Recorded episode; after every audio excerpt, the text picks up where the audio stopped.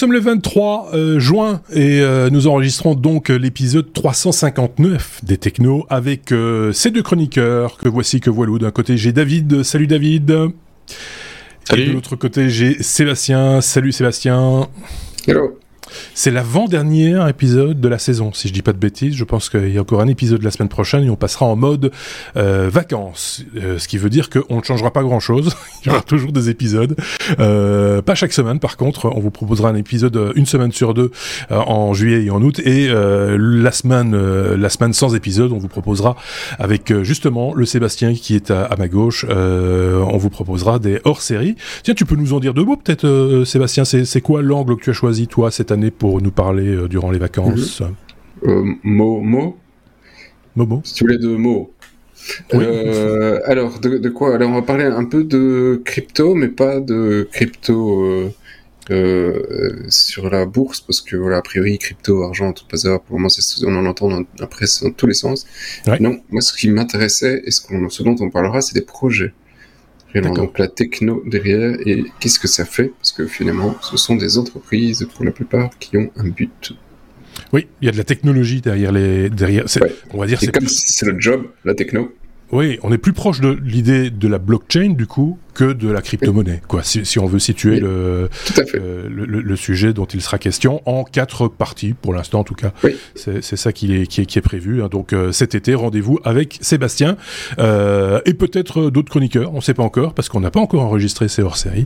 Euh, on aura l'occasion d'en reparler bien sûr. Et donc on se donne rendez-vous déjà en juillet et en août pour cette euh, cette, cette série quelque part de, de hors-série. Euh, bon, je pense que ça c'est bien. On a fait un peu de la pub, on a fait la promo.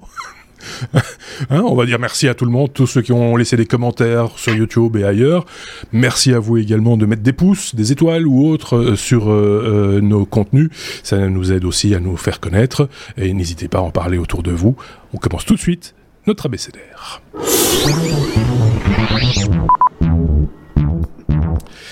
Avec la lettre A comme Amazon, David Proteus est arrivé et Alexa fait parler vos morts. C'est une seule phrase ce que tu, euh, tu- tu- de ce dont tu veux nous, nous, nous parler. Euh, donc de quoi s'agit-il il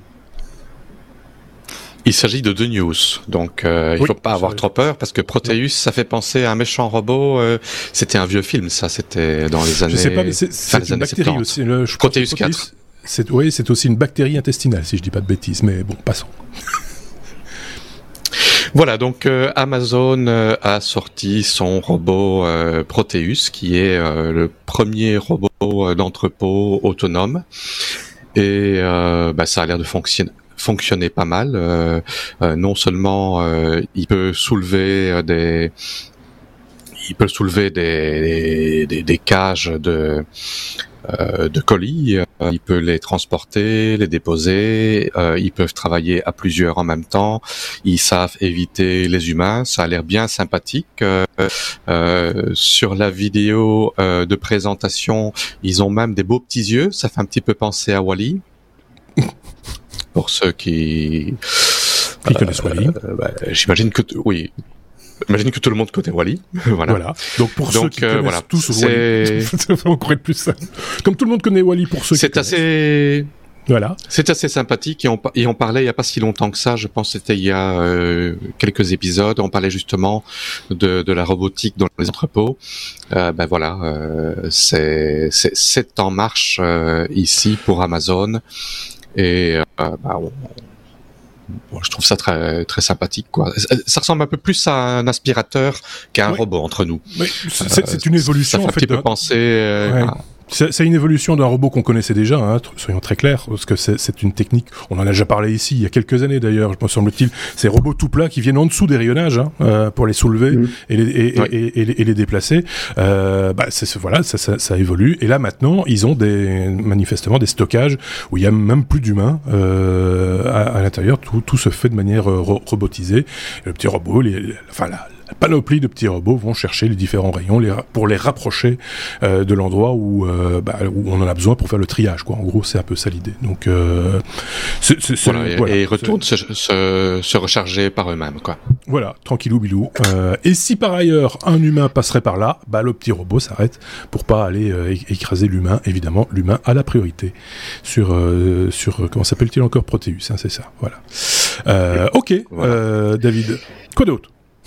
Alors, le, le, comment dire, on va dire le, le côté noir de, euh, d'Amazon cette semaine-ci, c'est que euh, Alexa euh, propose euh, de faire parler euh, les voix, euh, de, de, de, parler avec la voix de nos, de nos proches défunts. Alors, je trouve ça extrêmement glauque et c'est une euh, euh, une fonctionnalité expérimentale euh, qui a été démontrée à la conférence annuelle Mars, une conférence qu'Amazon fait chaque année. c'est mmh. robotique. je ne sais plus ce que ça veut dire Mars. En tout cas, c'est la c'est la conférence robotique d'Amazon Mmh.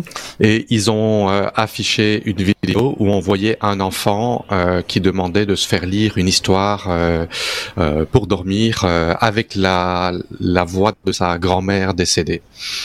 D'accord. Tout ça, c'est sympathique. Voilà. Hein euh, je sais pas ce qu'en pense Sébastien de, de l'idée, de, de, la réalisation, peut-être, je sais pas. Ouais. Alors pour Mars, euh, que David parlait, je pouvais tapoter, j'ai tapoté. C'est Machine Learning, Automation, Robotics and Space. D'accord. Euh, voilà. Euh, ce que j'en pense, bon, ouais, c'est difficile quand t'as quand t'as perdu un proche. Euh, c'est une situation qui est délicate. Je sais pas si ça te si ça peut aider euh, dans le deuil ou si ça peut t'enfermer dans dans oui. une situation délicate, euh, un peu plus dans ton deuil pour euh, dans les années. Mais c'est pas évident. Euh, moi, je, enfin, je, je, ça, ça, me semble un peu. Je trouve ça assez malsain, moi c'est un peu malsain. Euh, je pense que l'intention est louable. Euh, oui. Quelque part, que quelqu'un y ait pensé, on peut le comprendre que quelqu'un pense à, à, faire ce genre de choses. Après, dans son application, je suis pas convaincu que ça aide à faire son deuil de, de, la personne. Je veux dire, ça, ça, ça dépend vraiment des gens. Hein. Le, le, le, voisin de mes parents, euh, euh, sa femme était décédée depuis 10 ans. Et il continuait à jouer au Scrabble avec sa femme. Et, et, et alors il nous disait, mais il était totalement sans l'esprit, hein, le gars était pas, était pas méchant. Il nous disait, et de temps en temps, elle gagne. Euh, et donc, euh, et, oui, euh, je pense qu'à un certain âge, effectivement, pour briser une certaine solitude, que ton Google ou ton Alexa te parle avec la voix d'un proche, qui est pourquoi pas, mais il faut être conscient de, du truc et avoir déjà ouais. passé la première phase de deuil, euh, parce que les premières années sont quand même assez hardcore.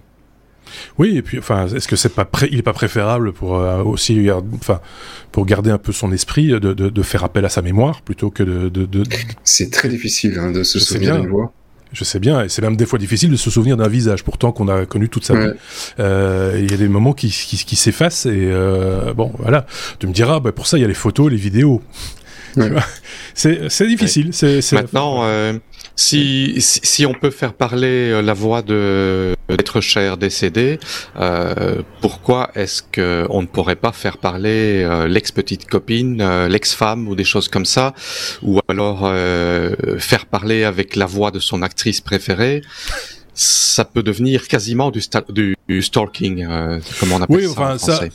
après, il faut voir que, pour, que, pour quelle raison, parce que moi je me rappelle qu'il y, y, a quelques années, on avait la possibilité d'utiliser la voix, par exemple, des Simpsons dans son GPS. C'est plutôt rigolo, ça. Plutôt, enfin, tu vois, quand tu parles de la, la, voix de son actrice préférée ou autre, ça pourrait être, euh, oui. voilà. C'est, euh, mais il faut voir pour quelle raison on le fait. Si c'est pour rigoler ou si c'est parce qu'on a vraiment envie de faire comme si on la fréquentait. Enfin voilà, chacun ses, ses déviances, quoi, j'ai envie de dire. Euh, je sais pas ce que vous en pensez chez vous qui écoutez euh, ce podcast, euh, si vous avez un avis là-dessus, si vous avez envie d'entendre une voix euh, ou pas, et bah faites notre voix. Le, ou la nôtre, par exemple. Oui, c'est ça, c'est ça. Peut-être, pourquoi pas.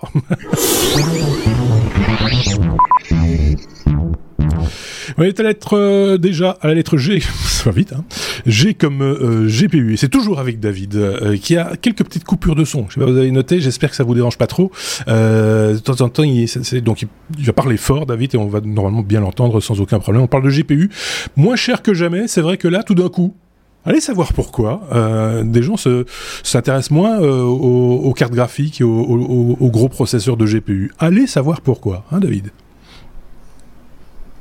Oui, ben en fait, il y a beaucoup de GPU qui se retrouvent sur les marchés euh, de l'occasion euh, parce que comme la crypto-monnaie a un petit peu dégusté euh, le mois et le mois et demi passé ou les deux mhm. mois passés, ben, la rentabilité n'est plus n'est quasiment plus viable avec les GPU ou n'est même plus viable.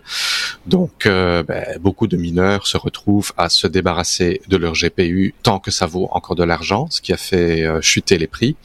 Et donc, on est passé euh, de prix qui étaient à peu près à trois fois le tarif officiel conseillé euh, à moins du tarif euh, officiel conseillé, ah euh, avec tout un tas de cartes graphiques qui sont disponibles d'occasion.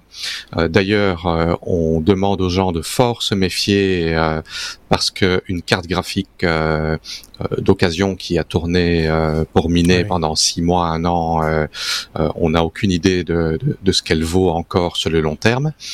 Euh, il y a également un autre facteur qui est que Nvidia et AMD vont sortir de nouvelle génération de, de GPU euh, prochainement. On parle mhm. de, du troisième trimestre de cette année-ci.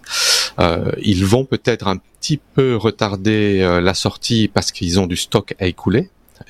Ils étaient en rupture de stock de tout. Maintenant, il, y a du stock pour tout. Euh, donc voilà, euh, les, joueurs peuvent être contents. Ils vont pouvoir avoir des cartes graphiques, ils vont pouvoir jouer. Euh, mais c'est un gros revirement de situation et ça prouve encore bien que le plus gros facteur dans dans l'augmentation du prix des GPU était le, minage en crypto-monnaie. Tant que ça rapportait plus, c'était intéressant. Là, ça rapporte pas assez pour couvrir les frais de la carte graphique. Donc du coup, euh, ils s'en débarrassent. Et effectivement, si vous achetez quoi que ce soit d'ailleurs d'occasion, mais euh, ici en l'occurrence euh, des cartes graphiques de ce type-là, soyez quand même un tout, petit peu vigilant et faites attention surtout au prix que vous allez le payer. effectivement, sachant que de toute façon, à un moment donné, il va y avoir une pénurie, hein, comme dans beaucoup de cas en informatique actuellement, et enfin dans toutes les technologies de manière générale, et que on ose imaginer que les prix vont regrimper, mais par par par, par un autre effet qui est celui de, bah, du, du, fait qu'il y ait une pénurie, quoi, tout, tout simplement. Sébastien. Il y a un facteur également, c'est c'est l'électricité qui a monté également. Donc c'est un double facteur. double facteur, tout à fait. Euh, Seb? Je dirais rien, son double facteur il est pas si gros que ça, il est très gentil. Euh, mais euh, pour les GPU, c'est une bonne nouvelle hein, globalement sur euh, sur bah, déjà pour le prix des GPU. C'est chiant, euh, tu n'avez pas même pas acheté une carte graphique correcte à un prix, euh, enfin sans t'arracher un. Euh, euh, mais, euh, mais ça veut dire que la pression va diminuer aussi sur les semi-conducteurs. Donc tu peux espérer qu'il y ait une normalité sur certains autres secteurs qui reviennent plutôt que de mettre tout dans la crypto, la crypto. Donc c'était pas c'était pas sain non plus. Donc oh oui, c'est pas mal. Ça dérégulait le, le, secteur de manière très très évidente. et, tous les autres secteurs du coup. Et tous les autres secteurs par effet de, effet de, domino, en quelque sorte, effectivement. Donc euh, peut-être que ça, on va revenir sur quelque chose d'un peu plus raisonnable. Hein, on va dire ça comme ça, et on croise les doigts, évidemment. Je sais pas pourquoi il faut croiser les doigts, parce que la chance n'a rien à voir avec ça. Euh, on va parler d'un autre truc. Allez, les trucs K, on a Cube, K-U-B-B, euh, Sébastien. Euh, de quoi s'agit-il? Il, s'agit d'un PC, mais intégralement, en tout cas c'est ce qu'on dit, construit en Europe. Euh, oui, alors c'est ça. On va jouer un tout petit peu sur les mots, ça, mais je vais quand même garder, garder les news parce que euh, je, je, défends euh, suffisamment les, les, valeurs et, les entreprises européennes que pour me dire, eh, bon, il faut quand même faire un peu de promo. Euh, une boîte européenne qui construit un PC, il n'y en a pas 50. et donc ici, effectivement, c'est une, une, société française, des Toulousains, les gars de Bleu Jour, qui, voilà, c'est déjà une boîte qui a une, une bonne vingtaine d'années, et ils ont construit une machine, donc la coque et tout le bastringue, assemblée en Europe. Donc déjà l'assemblage en Europe, c'est bien, hein, en France mhm. en l'occurrence. mais en plus, une partie des pièces, comme la carte mère, sont de fabrication européenne. alors ils n'ont pas encore tout euh, fait en Europe. Ça, c'est effectivement, c'est là qu'on dit, on joue un peu sur les mots. Il est assemblé en Europe, mm. ce qui est déjà euh, beaucoup parce que euh, la plupart de nos machines sont assemblées en Chine, hein, tout simplement. Et, et, donc, ils espèrent avoir une fabrication d'ici quelques années de tous les composants en Europe. Alors attention, là aussi, on dit une fabrication, ça ne veut pas dire que ce sont des sociétés européennes qui le construisent, parce que Intel va énormément investir en Europe pour euh, euh, des chaînes de production pour euh, des microprocesseurs. Donc, bah, les composants, ça, ça, ne voudra pas dire que ce sera, ce sera une entreprise européenne qui domine la technologie. Ça voudra juste dire que c'est une production européenne et donc avec des petites mains européennes et une un retour euh, à la production, euh, euh, une relocalisation, si on veut, hein, quelque chose qu'on avait vu dans les rues il y a une vingtaine d'années en pleurant sur la délocalisation. Eh bien, il y a un certain mouvement de relocalisation, ce qui est là aussi, je veux dire, une certaine forme logique de sainteté d'esprit parce que de faire des composants qui te font le tour du monde alors que potentiellement tu peux faire une bonne partie ici, qui que ce soit qui ait les, propriétés intellectuelles, parce que la plupart du temps c'est des robots, donc maintenant que tu fait l'Europe, le, la machine en Europe ou en Chine, par l'électricité euh, et, un peu de maintenance, euh, c'est chou vert et vert chou. Hein. Et donc, gare quand même à l'européenne washing, j'ai presque envie de dire, comme on l'a pu le voir dans d'autres secteurs, je pense à la confection de vêtements par exemple, ou pour remettre du Made in Italy, les vêtements sont bel et bien assemblés en Italie, mais euh, tout le reste est, fabriqué et importé depuis euh, d'autres pays, euh, comme le Bangladesh par exemple. Donc on est un peu sur le même schéma ici, même si on sent que l'intention derrière est quand même d'apporter un maximum de, de savoir-faire ou d'utiliser un maximum de savoir-faire européen. Enfin, en tout cas, de ce qu'on peut lire de l'article qu'on a trouvé et qu'on vous met en partage évidemment comme toutes les sources euh, des, sujets dont on parle dans ces dans ces podcasts. si, je peux terminer sur un point là-dessus, c'est que on n'est pas les seuls à trouver qu'il faut une certaine relocalisation pour une souveraineté européenne. Euh, L'Europe a décidé de sortir le portefeuille pour dire on met des sous. Et donc il y a un, un, un, budget de 43 milliards qui a été euh, bah, décidé pour pouvoir subventionner État, entreprise, etc., à relocaliser une partie de la production. Et en euh, particulier sur, le, sur le semi-conducteur, j'ai l'impression. Hein. Enfin, j'avais lu euh, bah Oui, essentiellement, effectivement, aussi, sur tout ce qui est technologique. Voilà, vu de vue de Bangkok où tu te trouves, David, euh, ta vision à toi, elle est un peu différente. Enfin, en tant qu'Européen, pas, mais en tant que résident, entre guillemets, euh, toi, tu es à la croisée des marchés, particulièrement euh, du marché chinois, non? Oui, quoique pour ce qui est semi-conducteur, euh, c'est c'est mondial. Je veux dire, c'est TSMC qui est le plus grand fabricant qui est à Taïwan. Et la problématique euh, qu'on connaît, euh, la, Chine qui a envie de mettre la main sur Taïwan, euh, ça pourrait mettre mettre à mal toute l'industrie semi-conducteur mondiale. Enfin pas à 100%, mais en grande partie, euh, du jour au lendemain. Euh, je pense qu'on s'est rendu compte les deux dernières années que euh, ben, on dépendait peut-être un petit peu trop en tant qu'Européens de l'Asie. on se rend compte aussi que pour pas mal de grandes sociétés technologiques, on dépend trop des Américains. je pense qu'il est qu'il est sain de, de retrouver un équilibre et qu'il y ait euh, euh, du développement qui soit fait euh, un peu partout et pas mettre tous les œufs dans le même panier. Parce que c'est ça fait ça, ça, ça fait très peur. Évidemment, c'est ça le danger. On le voit dans d'autres domaines ces temps-ci aussi évidemment, et donc ça fait réfléchir, bien sûr.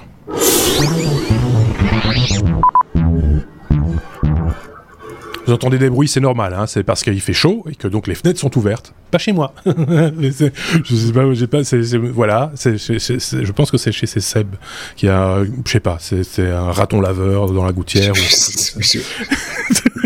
C'était un, un, bruit bizarre en tout cas, quoi qu'il. Euh, nothing, c'est la lettre N comme Nothing, David. On parle de Nothing Phone One qui se dévoile. De quoi s'agit-il? Le Nothing One, euh, oui, c'est un smartphone qui n'est pas encore tout à fait sorti. En fait, il va être annoncé officiellement le 12 juillet pour une sortie, je pense, si je me trompe pas, le 19 juillet. Euh, c'est un, une société qui est fondée par euh, un ancien directeur de OnePlus, euh, Carl Pei, et euh, c'est un, un, smartphone qui a un design euh, assez différent des autres personnellement, je, ne l'avais jamais vraiment entendu parler de ce téléphone-là et je suis tombé dessus euh, cette semaine-ci. Et euh, voilà, c'est. Euh, j'ai regardé un peu les spécifications. Ben, ce, ce, sont des spécifications, on va dire, d'un smartphone moyen de gamme. Euh, à, à, côté de ça, euh, ben, le, le, look qu'il a, c'est un look transparent euh, avec des LED dans tous les sens sur l'arrière, des notifications, et donc c'est euh, c'est un smartphone qui va pouvoir être utilisé comme clignotant dans le noir pour ne pas se faire écraser quand on roule à vélo. Euh, ou en piéton, comme piéton, voilà. bon, euh, on, on, verra exactement ce qui ce, qu'il en est quand il sortira. Je trouve que c'est probablement plus euh, un, comment dire un, une une histoire de marketing, de, de, faire quelque chose qui a l'air euh, différent parce que dans la forme, derrière ça, c'est un smartphone comme les autres. Oui, oui, c'est ça. Mais c'est effectivement cette histoire de LED euh, avec différentes formes. Euh, enfin, c'est un petit dessin, un dessin un peu, c'est un peu moche. Un peu, enfin, je, donne mon opinion là pour le coup, mais je trouve ça bah, assez laid, même euh, n'ayons pas peur des mots. Euh, mais, mais du coup, on en parle. C'est ça qui, euh, qui est fort. Et j'ai un peu l'impression, je savais pas que c'était euh, un, ancien de chez euh, de chez OnePlus qui qui était derrière ce nouveau smartphone. Et je m'étais fait la réflexion cet après-midi en voyant un énième article qui en, qui en parlait. Je me dis, ils ont quand même un marketing très proche de ce de ce qu'a fait OnePlus à, ses débuts. Ça m'est passé comme ça, mais une fraction de seconde. mais parce que pour le reste, il y a, y, y a aucun rapport avec OnePlus. Enfin, en tout cas de ce que j'ai pu lire, de, de très de très frappant par rapport à, par rapport à ça. C'est relativement moche, en fait. Euh, voilà. Euh, Seb, un avis là-dessus ou pas? Euh, Non, moi non, mais Thierry aurait peut-être pu parce que c'était un téléphone qui a été présenté en Suisse dans un salon pas technologique, mais un salon artistique. D'accord. Donc bon, voilà, ça dit tout de suite ce qu'on vise. Oui, voilà, bah, c'est ça, en fait, c'est de l'art. Euh, c'est pour ça que je trouve ça moche. Maintenant, euh. pour, ce, pour ce qui est des LED dans le noir, ça fait un peu penser aux ovnis de rencontre du troisième type. Oui, c'est ça. C'est dans cet esprit, un peu dans cet esprit-là, un peu, un peu néon comme ça, un peu, euh, voilà. Mais sans les couleurs. Euh, enfin, quoi que j'imagine qu'ils ont les couleurs aussi. Voilà, et donc a priori on peut organiser euh, cet éclairage en fonction de s'il sonne, si on reçoit un SMS, etc., pour avoir une indication sur, euh, sur ce qui se passe. Seb, un dernier mot. Ça va être génial, ça va vraiment être génial. On vit dans une époque formidable. c'est magnifique, euh, mais oui, c'est ça. C'est ok, c'est de l'art. Euh, bah écoutez, moi je crois effectivement. En fait, l'art, c'est quoi? C'est susciter une émotion. eh ben, mon émotion, je vous l'ai déjà délivrée. J'aime pas.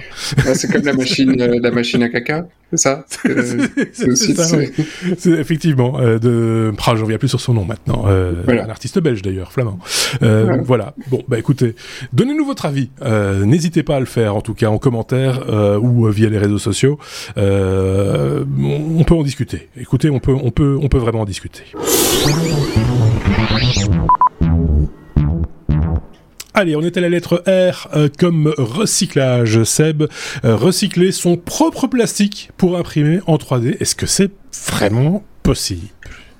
Oui. Et euh, bah, disons que quand tu quand tu as un téléphone avec des LED un peu dégueulasses, tu te dis il faut faire quelque chose.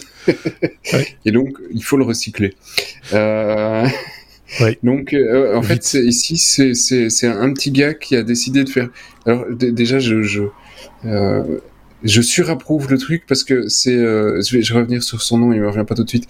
Euh, mais donc c'est un petit gars qui a décidé de faire un projet et le projet il, il le donne en total open source. Alors ah. c'est quoi le projet?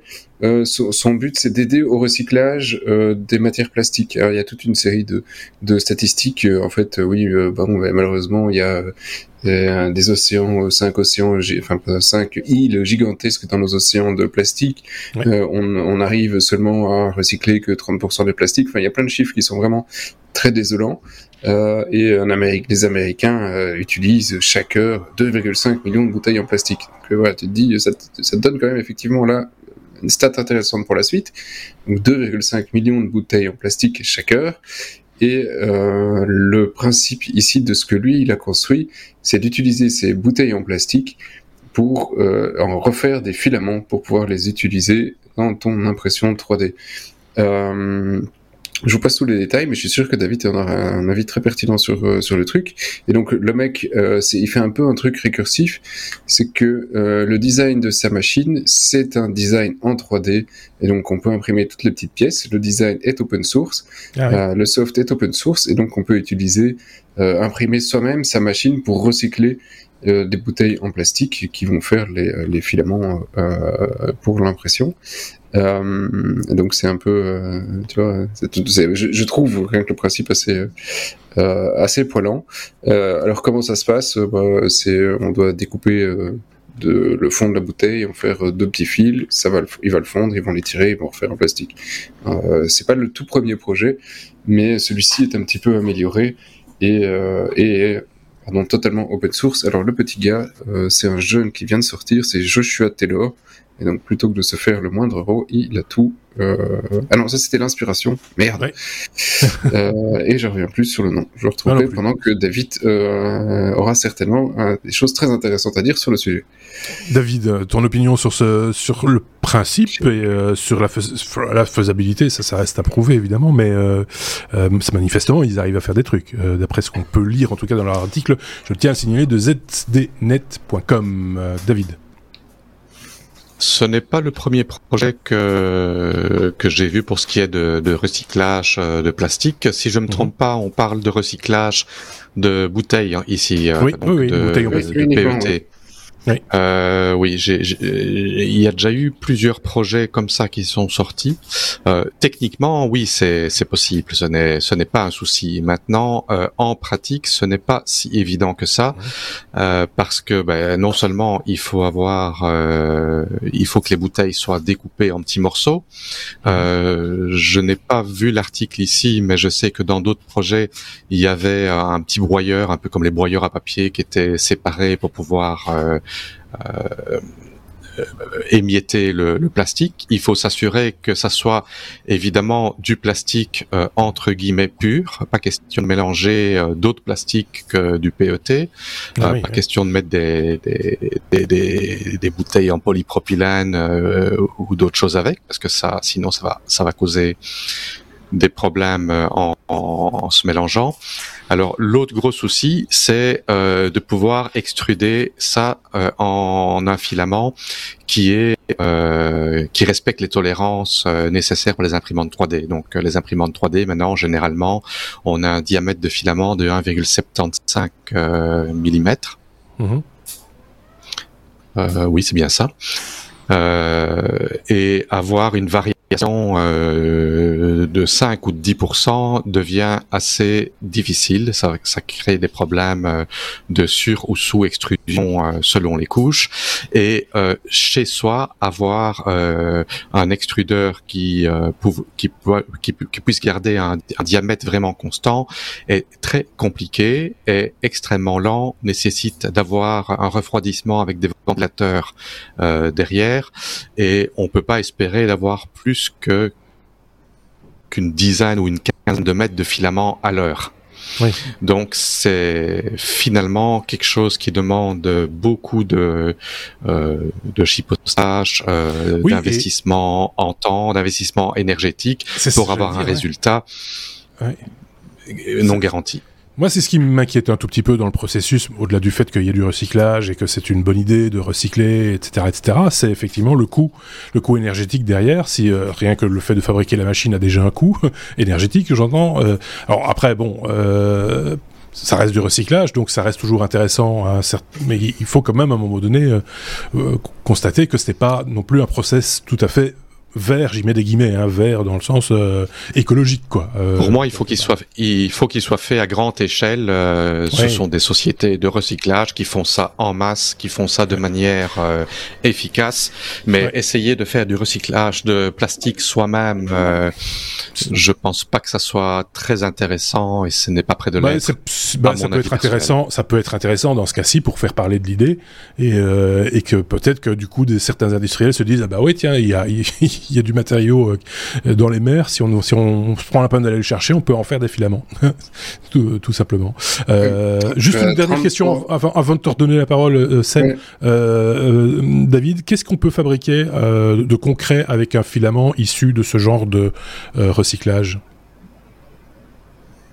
On peut fabriquer n'importe quelle pièce qui aurait été fabriquée avec euh, le même type de plastique. Donc le PET est un plastique qui a euh, un peu plus de résistance à l'impact, euh, qui est un peu plus résistant en température que du PLA, qui est le plastique de base en impression 3D. mais pour revenir aux océans, là, une grande partie des plastiques qui traînent dans les océans, c'est du euh, c'est du polypropylène et le polypropylène est extrêmement difficile à imprimer en 3D, donc ce n'est pas vraiment lui un, pas ça intéressant. Euh, un candidat. Ok, pour conclure, Seb. Oui, alors je veux quand même citer euh, le nom du gars parce que voilà, c'est un jeune enfin, un jeune designer industriel, euh, Reitung Sheng. D'accord. Si je peux son nom, désolé. voilà, et il estime qu'il faut 33 bouteilles pour faire un kilo de filament. Ok, bon. Ben, voilà, t'as déjà intérêt à, boire beaucoup. Hein. Oui, il faut, chacun se fera son opinion et effectivement, euh, comme le David le, disait très bien, il faut aussi faire attention quel type de bouteille on utilise et, euh, et, quoi en faire derrière. Enfin bref, voilà, c'est pas nécessairement donné à tout le monde, mais la démonstration euh, a, valeur quelque part de, de, prise de conscience et de, de réflexion. Hein. Il faut, faut, le voir sous cet angle-là euh, aussi.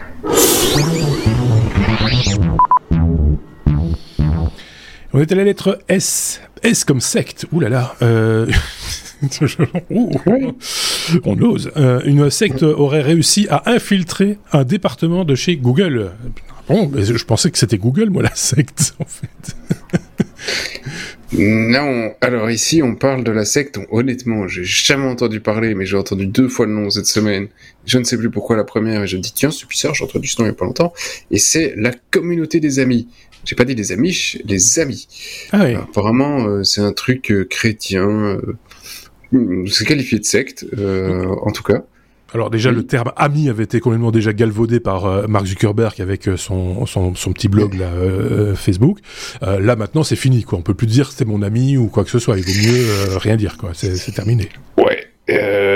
Et donc euh, c'est un petit truc, hein, parce que les, les mecs ils n'ont que 1500 membres à travers le monde, donc euh, et ils sont tous et ils sont tous chez Google. bah, en fait, euh, euh, oui, enfin ils sont pas tellement loin. Il y en a 5 5 à 600 qui sont proches de effectivement d'un bâtiment de Google. Ils sont ils, ils, se mettent proches de San Francisco. Pourquoi? Parce que bah, c'est un endroit où ils vont avoir un bon salaire en tech et, euh, et, ils doivent verser 10% des revenus à, l'organisation. Donc, euh, vaut mieux avoir un bon revenu si tu en donnes 10%. Soyons, hein, soyons opportunistes. Euh, et donc euh, ici, euh, le, le, twist est euh, effectivement bah, un gars qui était à la tête de Google Developer Studio.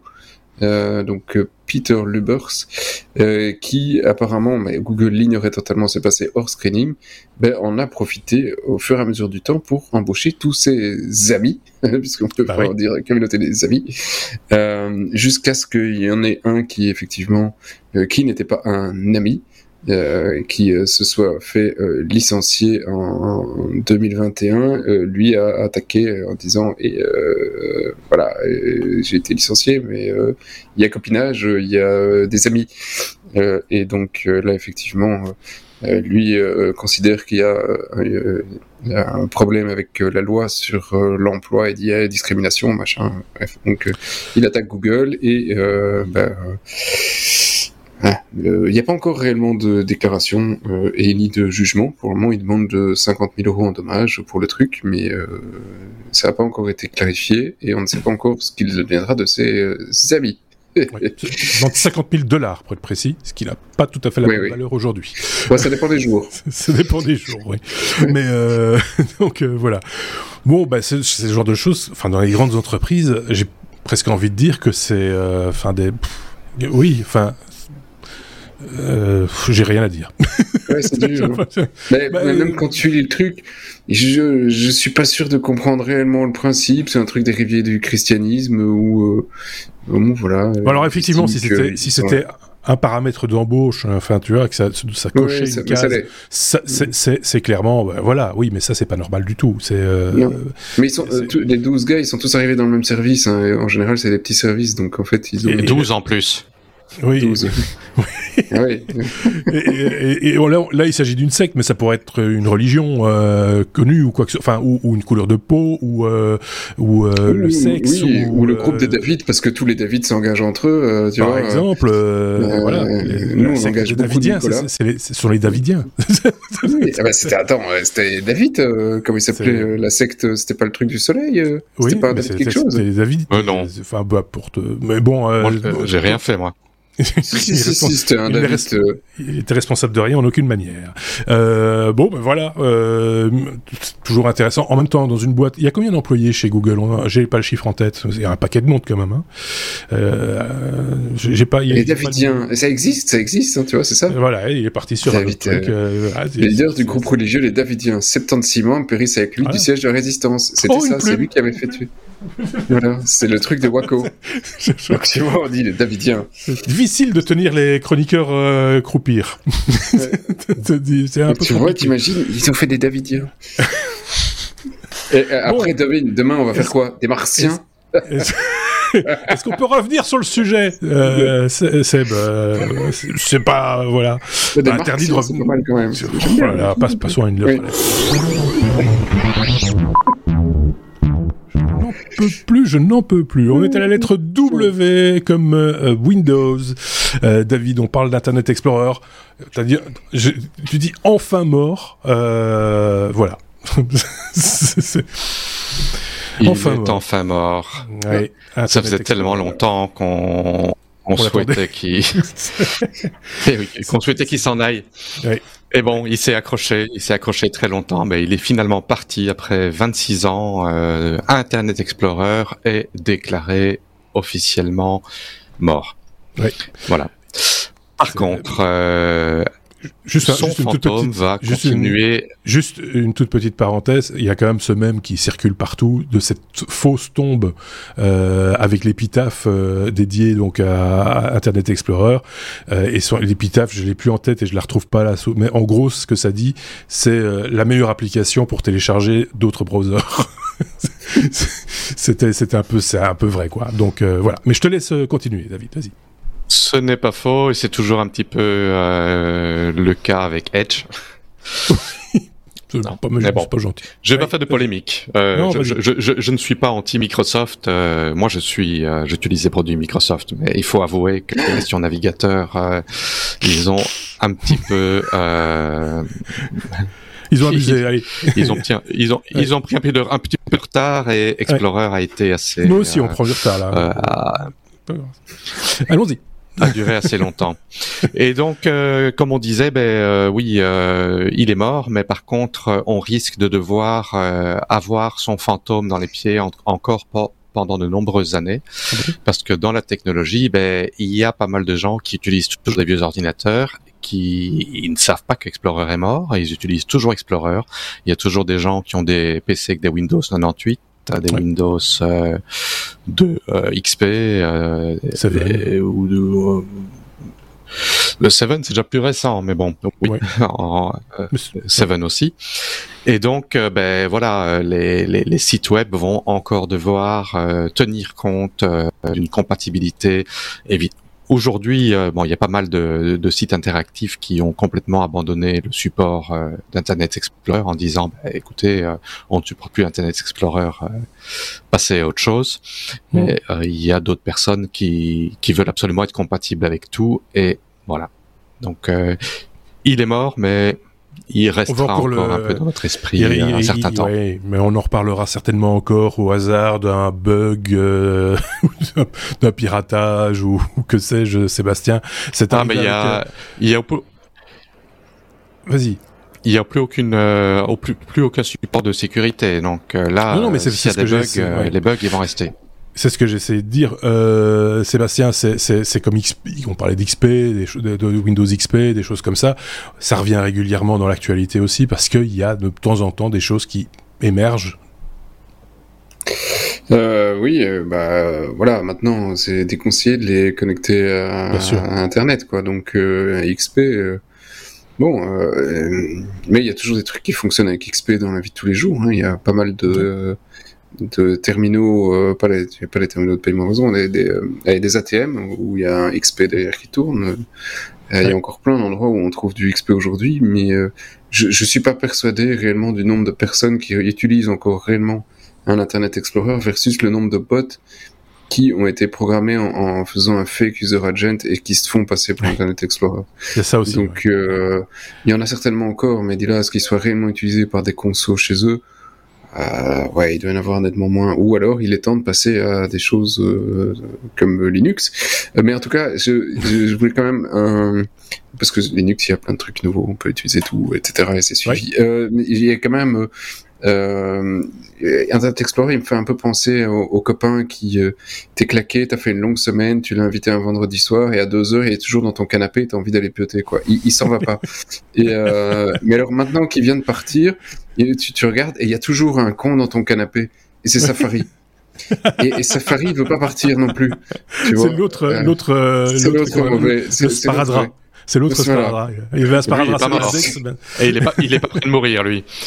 Et euh, on l'annonce pas ça, en tout cas. Non, non, mais alors, euh, si vous faites du front-end, je suis sûr que vous, vous conspuez Safari euh, très régulièrement, parce que c'est, Apple a fait un énorme boulot à, l'époque pour le lancer, et une fois que, depuis qu'il est lancé, mais Apple n'en a plus rien, rien, rien à caler. Et ça, représente, ça, représente encore un, certain pourcentage d'utilisation, ça, enfin, Safari. Ah, ouais, ouais, Safari, oui, oui. Ah, c'est embêtant. Mais Safari, euh, oui, c'est encore fort utilisé. Et euh, en général, c'est tous les graphistes sur euh, Mac qui disent Eh ouais, mais ça marche pas avec Safari. Mais non, mais installe Chrome ou Firefox sur 19%, Mac, 19% de barre de part marché. Ah oui, c'est en fait. Ah, ah, je, ah, je, pensais pas que c'était autant. Ok. Mais il y a du mobile aussi. Hein. Tu vois, sur iPad, t'as pas le choix, c'est Safari. Hein. Oui, oui c'est ça. Sur iPhone, t'as pas le choix, c'est Safari. Juste, juste. Et autant là, sur, sur desktop, c'est une calamité. Et donc, ça, ça, entraîne des coûts. Du coup, si, vous faites développer un site, des, sites, un site internet dans une agence, si vous payez cher, c'est parce que bah, il y a plus de 50% qui sont destinés à combien? 9% de part de marché. En fait, c'est ça l'idée. Oui, donc, euh, plein de trucs qui fonctionnent pas. Ouais, c'est ça. Voilà. Euh, voilà. C'était le petit coup de gueule. Hein on peut le dire comme ça. On va sortir. Bien sûr. bah, bah voilà, c'est fait.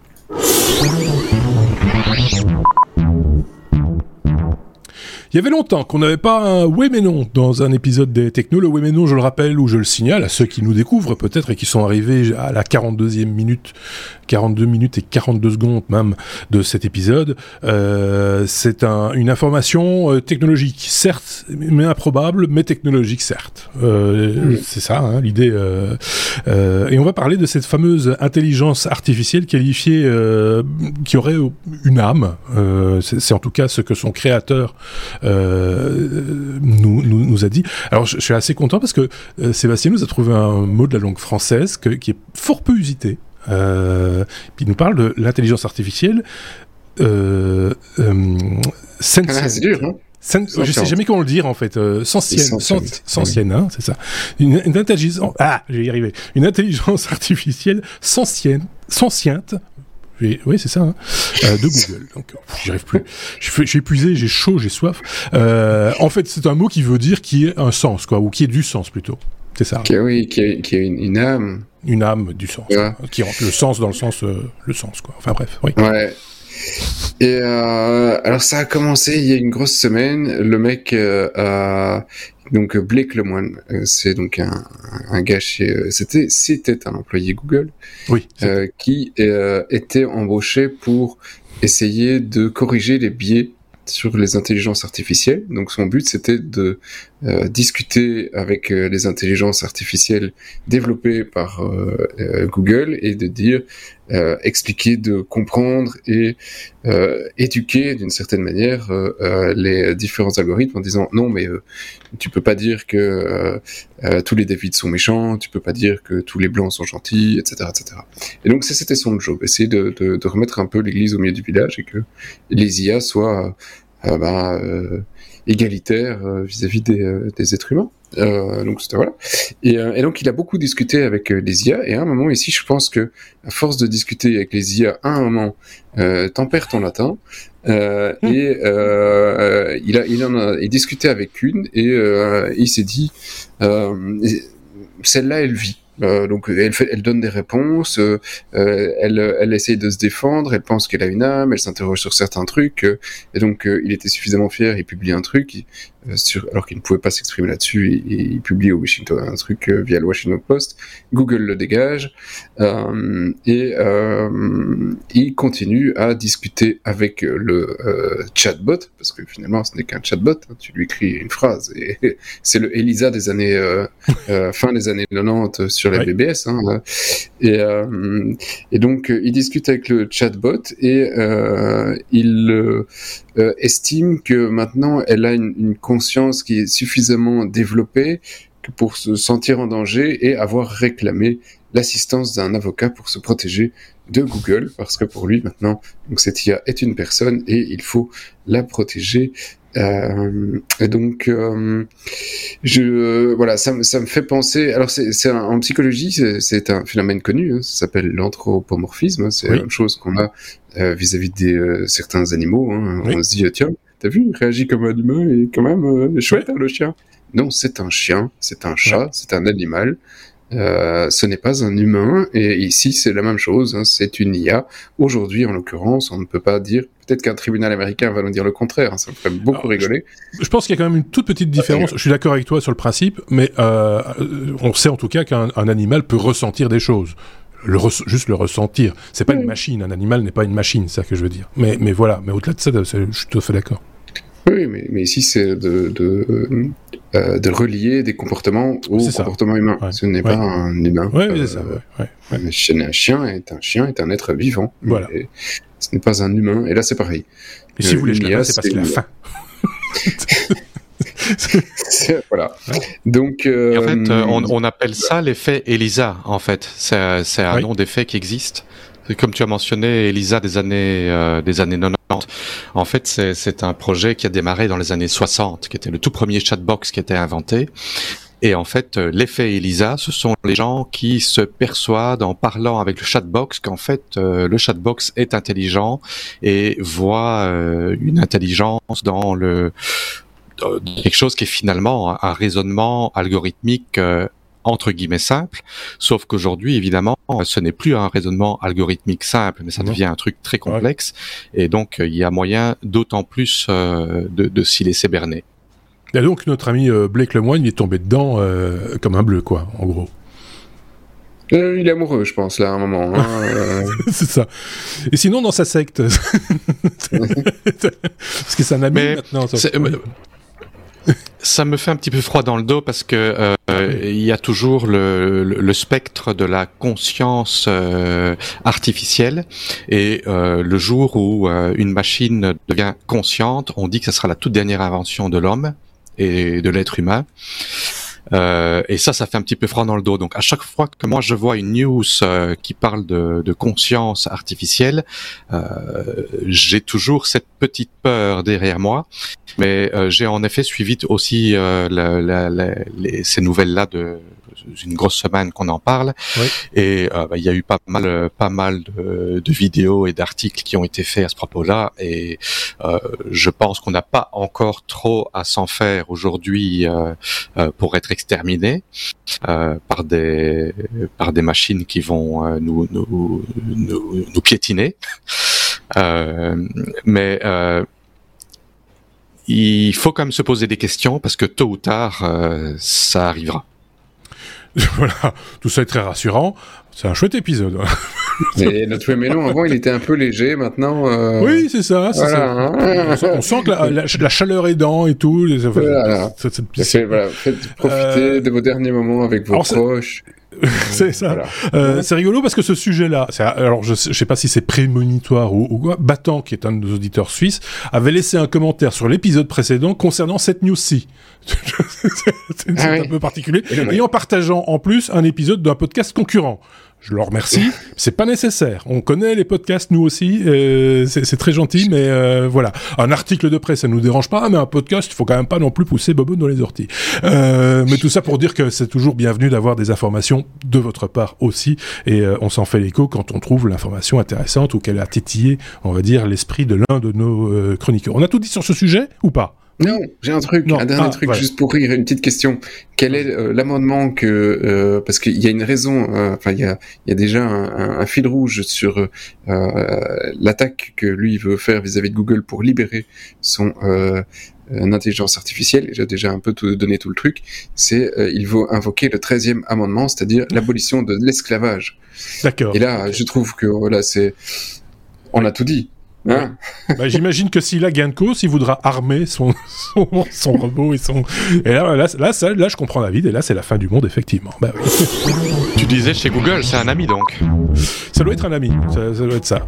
Voilà qu'on conclut donc cet euh, épisode 300, euh, j'ai oublié le numéro maintenant. Euh, 59 359, voilà. Je, suis très perturbé, moi, je sais pas pourquoi. Euh, épisode 359, l'avant-dernier de la saison, ça je l'ai dit en début d'épisode. On se retrouve donc très bientôt parce qu'il va y avoir un bonus. Si, c'est comme ça encore maintenant. On vous proposera un bonus dans les jours qui viennent. Peut-être même qu'il est déjà là. À vous d'aller voir. Ou, sinon, vous pouvez consommer ça n'importe quand, n'importe comment, dans l'ordre ou dans le désordre. Il n'y a pas de problème avec ça. Merci beaucoup à Sébastien. Merci beaucoup à David. On se retrouve donc très prochainement. Prenez soin de vous. Prenez soin des autres.